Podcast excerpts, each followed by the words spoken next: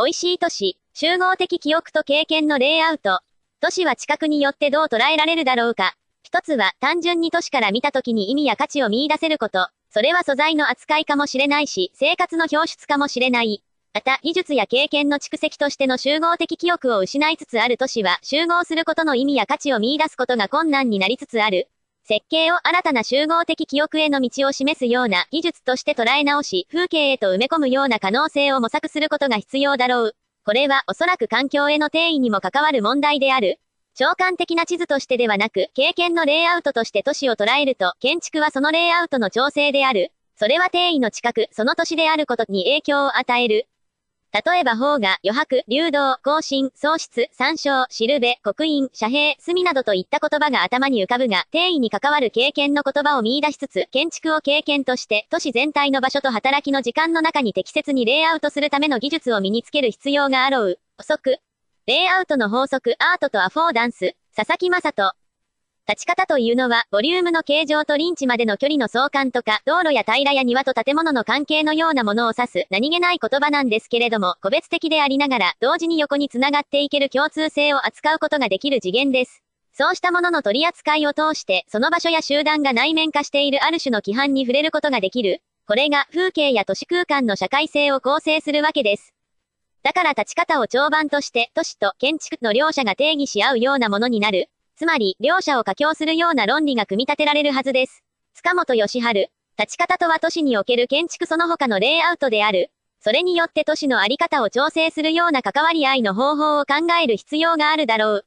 経験のための戦い、情報の生態学から社会哲学へ、エドワード S. リード。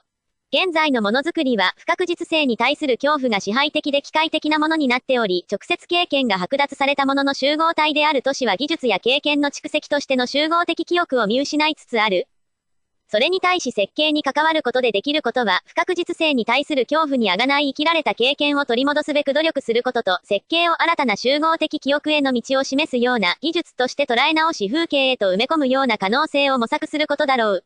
コモナリティーズ、塚本義春ほか。